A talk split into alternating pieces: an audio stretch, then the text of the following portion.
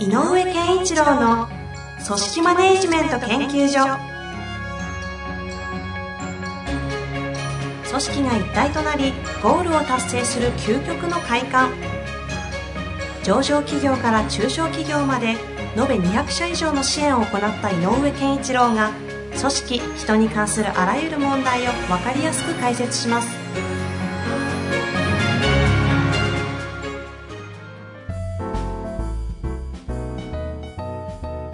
こんにちは遠藤和樹です。井上健一郎の組織マネジメント研究所。井上先生本日もよろしくお願いいたします。よろしくお願いします。さあはい。早速質問で。はい。いいですか？はい。じゃあ行きたいと思います、えーこの方コンサルティング業をされている方のようです。はい。えー組織の成長段階において様々なステージがあると思いますが、はい人数規模のみならず、どのような兆しが見えると次のステージへ進む目安になるのでしょうか？はい。これといった兆しがあるわけではないかと思いますが、アンテナを立てておくと良い部分がありましたらご教授ください。はい。というわけですね。あのーまあ組織の成長段階ねえー確かにいろいろありますね。あのーまあ、創業時から拡大していく企業を想像すればわかりやすいけど、え例えばまあ、数人、10人ぐらいでもいいですわ、こう、この、この事業をやろうという創業者の思いで立ち上がって、えはい。やり出したと。であ、これはマーケットもちゃんとあるぞというのが第一の段階で、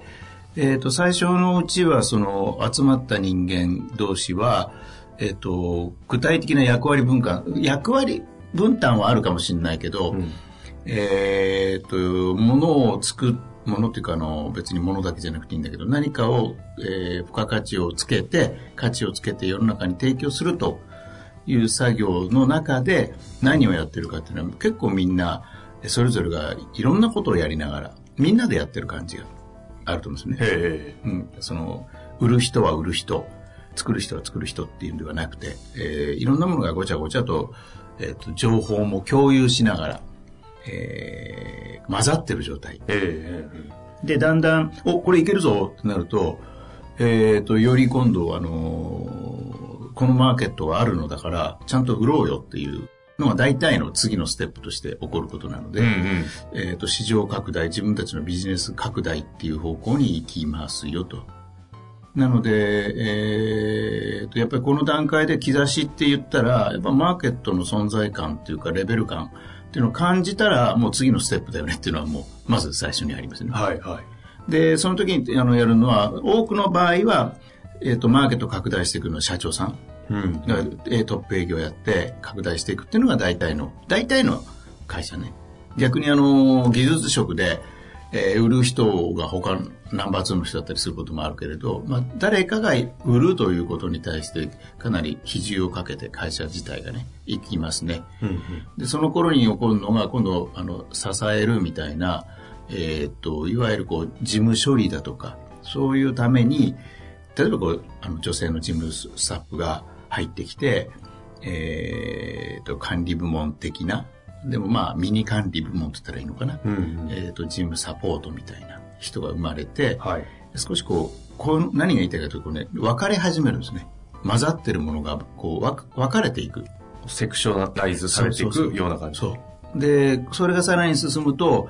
えーさっき言った売るとか作るとか支えるとかっていうのがそれぞれがちゃんとなんか文みたいなうん名前になって、このあたりから、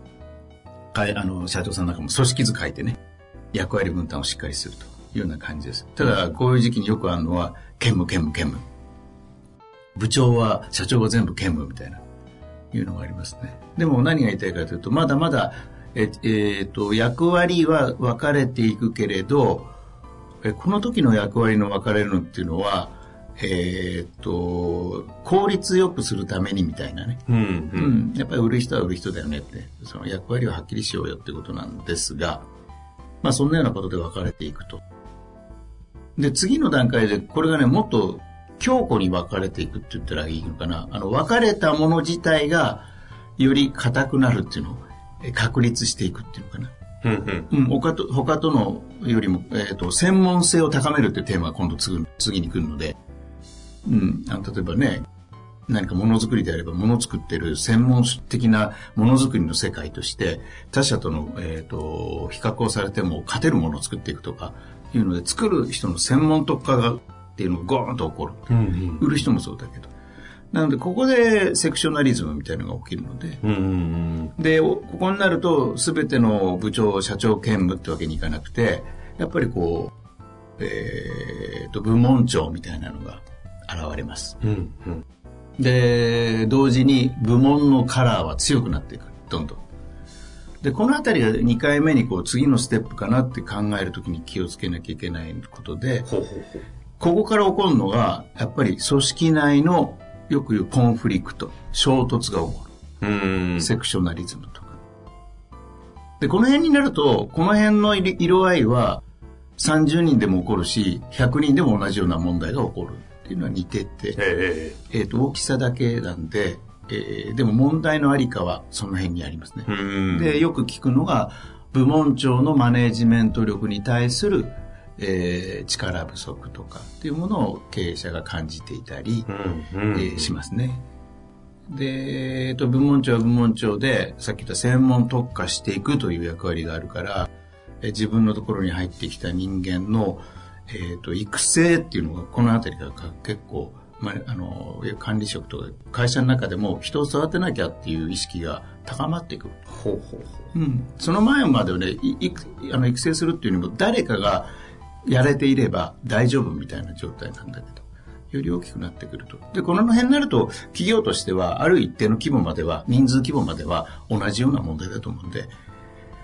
えー、ご質問にある成長段階の兆しとして捉えなきゃいけないのは、マーケットを感じて、で、よし、拡大方向に向かったぞっていう時に、実は、えー、それはもう兆しだと思うのね。うんうん、で、やっぱりこう、組織図的なことを作りたいと思ったり、作り始めたなって思ったら、もう次のステップだと思った方がいい。を意識した方がいい。うんうん、それはさっき言った組織が分化どんどん分かれるという方向にエネルギーが強まるよっていうだから何を気をつけなきゃいけないかというと、絶対、絶対混ぜるっていう、えー、ことをどっかではトライしなきゃいけないっていうのを覚えてる。あの、もうその時に設計し始めたわけかもしれない。それはもう効率性を求め、兼務ベースだけど、ちょっとこう組織化というか、部門化というか、そういうのが起き始めた段階ですでに、混ぜることを意識しておくってことですか？で、そのね、その時に、そこで回る規模の市場に対して、丁寧に限られた市場だけど、規模を会社として拡大するんじゃなくやり続けるよっていうんだったら違うテーマ。ほうほう次の成長ステップっていうよりも、えっ、ー、と、より自分たちの価値を確固たるものにするっていうことがテーマなので、えっ、ー、と、むしろあんまり分化していかない方がいいんだよね。うんあのね、何を言いたいかというと、混ぜないと知恵が生まれないんだよね、組織って。ここで言う混ぜるっていうのは少し具体的に言うとえっ、と、役割が違う。例えば作る、製造業を一つのモデルとして捉えると、作ってる人と売ってる人は、が混ざって何か同じもののテーマについて語ってるような場面っていうのがないと、作る人が作る人、売る人は売る人っていうふうに専門特化すればするほど、お互いに作る人に対する文句、売る人に対する文句ばっかりが出るね。あその人事としてのローテーションとか人事配置を変えるとかっていうところだ、そこまでやらなくても、そのコミュニケーションとして混ぜるとか、そういうのもいいってことですか、うん、コミュニだから今言ったような、その規模のをキープしていくことの方が、我々の会社としては、あの、ビジョンなんだってなったら、えー、むしろそういう、えっ、ー、と、コミュニケーション上の混ぜるとか、えー、なんだろうな、えっ、ー、と、改善とか、えー、アイデアとか、っていうことの場で混ぜるっていうようなことでいいと思う。で、遠藤さん言うように、もっと大きくなると、やっぱりね、そう、あの、いいことを投げかけてくれたのは、5、60人になったらね、やっぱり人事異動って一つの、あの、組織マネジメントの手法として使うことを考え始めた方がいい。5、60人ぐらいがなんとなく目安な感じなんですね。うん、で、5、60人で、やっぱりそこから上がっ、えっ、ー、と、人も入れで拡大していこうというふうに、えー、思ってるんであれば、100人ぐらいまでにするぞというふうに思ってるならば、えー、少なくてもね。で、そこから300、1000とか100億企業を目指そうと思ってんなら、もう50人あたりから人を移動させるっていうことは考え始めた方がいい。はあ。そのコミュニケーション上とかだけではなくてってことうんですね。やっぱりあのスペシャリストも重要だけどゼネラリスト全体感を持てる人っていうのを何人作るか、そうすると5、60人いますと、うん。まあイメージで言うと経営、まあ社長いて経営者がなんかこう、2、3人っぽいぐらい人が現れてて、中心がね。そうですね、中心。経営幹部がいて。ボード、うん。ボード系がい2 3て人、で、で部長がまあ3人から5人ぐらいいればいいかな。で、でそう6人ぐらい現場のリーダーみたいなのがいる。けど実質6人ぐらいのリーダーと下の方はほぼ文鎮っぽくなっちゃってるみたいなところを、ここそんな感じになってそうじゃないですか。どこを混ぜるんですか？どこを混ぜるか。それはリーダーたち。あ、上なんですね。うん。上現現場は、あの、現場はね、やっぱり、あのーさっきも言ったように、組織はなぜ分かれていくかというと、専門性を高めなきゃいけないっていうのは、これ事実なので、うんうん。えっ、と、現場の若手たちは、えっ、と、とにかく、そう、一番現場のリーダーが中心となって、えーその現場の各班の専門性を高める、えースキルアップっていうのは最大テーマだと思うんですよ。はあだけど、スキルアップすればするほど、リーダーも自分の世界に入っていっちゃうので、うんうん定期的に、その専門特化してスキルを高めようって自分の世界に入っている人たちが、一堂に会して情報交換するようなことっていうコミュニケーション上の混ぜるはやらないといけないの。うんうんで、これがやれてる会社とやれてない会社で違うのね。はあの、いろんなことが、トラブルに対する対応力も違うし。混ぜてれば混ぜてるほど、他のセクションの事情がわかるのあで、え背景とかがわかるので、動きが、あの、迅速になるね。えうん見ていると。そのコミュニケーション上じゃなく、いわゆるその人の配置自体をこう混ぜるっていうことをするときには、さらに上でいい方がいいね。さらに上をこうどういう観点でそしてなんかどのくらいの期間とかその時にこう抑えておくべきとかこうどういう人を移動させるかとか、その辺はどうなんですか、まあだから、それこそ製造、まあちょっとね、あの他の業種の方には申し訳ないけど、ちょっとわかりやすく。例えばということで。ん製造に、モデルにして今日話すと、製造の、えー部長さん、要するに現場をやってない部人、マネジメントの人たちを、うん。えっ、と、営業に移すとか、いうことから最初、あの、移動、移動って意味ではね、上のそういう現場で、実毎日現場の仕事をしている人ではない人を動かし始めるのが移動的にはいいと。まず対象はそのあたりで、うん。で、コミュニケーション上は現場のリーダークラスのこ、えっ、と、コミュニケーションを促進するっていうのがテーマで、あテーマはそこにあるわうんけですね、あの、まだこの時期はね。ええ。で、この次のステップになると、人の人事異動を考えた方がいいよっていうのは、上が移動するっていうことが起こるっていう文化を作っておくと、このリーダークラスがもうちょっと成長した段階。えっ、と、うんうんで、自分の範疇もよくより分かるようになったと。30中盤ぐらい。ええだったら、えっ、と、第一製造部が第二製造部に移ったりとか、場合によっては第二製造部が技術部に、技技術に動動いたり、技術から営業をやってみたりとか、そういう動きをそのその辺のクラスでやらせる。うんうんうんっていうのも起こってくると。それを起こすのは上が変わるっていうことを、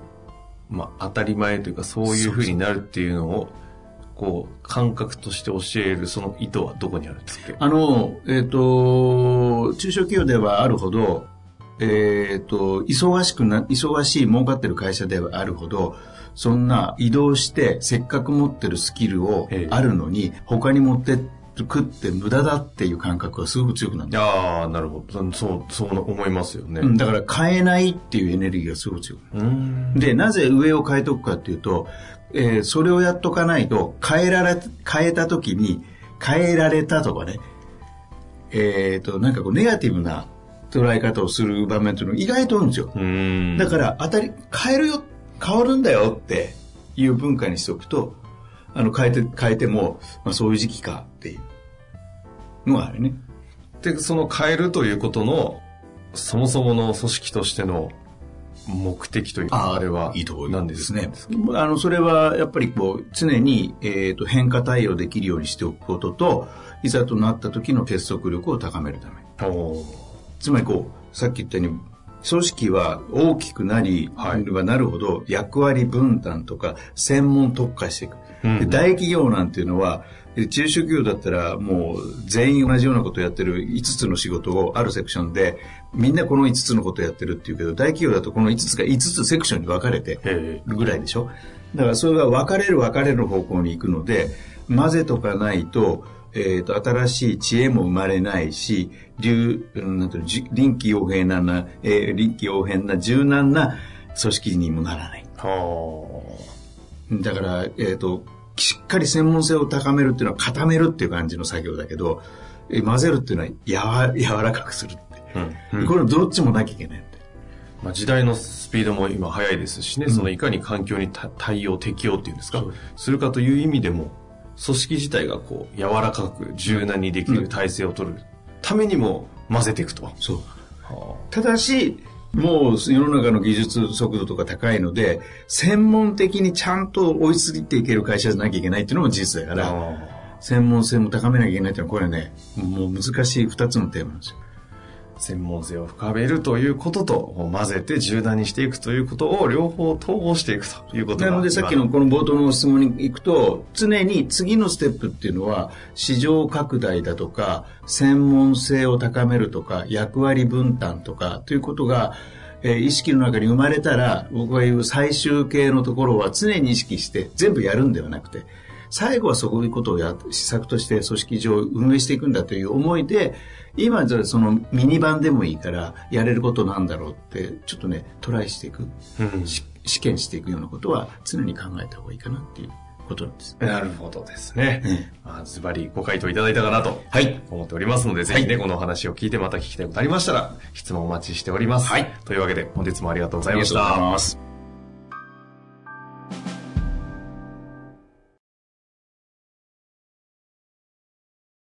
本日の番組はいかがでしたか？番組では井上健一郎への質問を受け付けております。ウェブ検索で人事明快と入力し、検索結果に出てくるオフィシャルウェブサイトにアクセス。その中のポッドキャストのバナーから質問フォームにご入力ください。また、オフィシャルウェブサイトでは無料メルマガや無料動画も配信中です。ぜひ遊びに来てくださいね。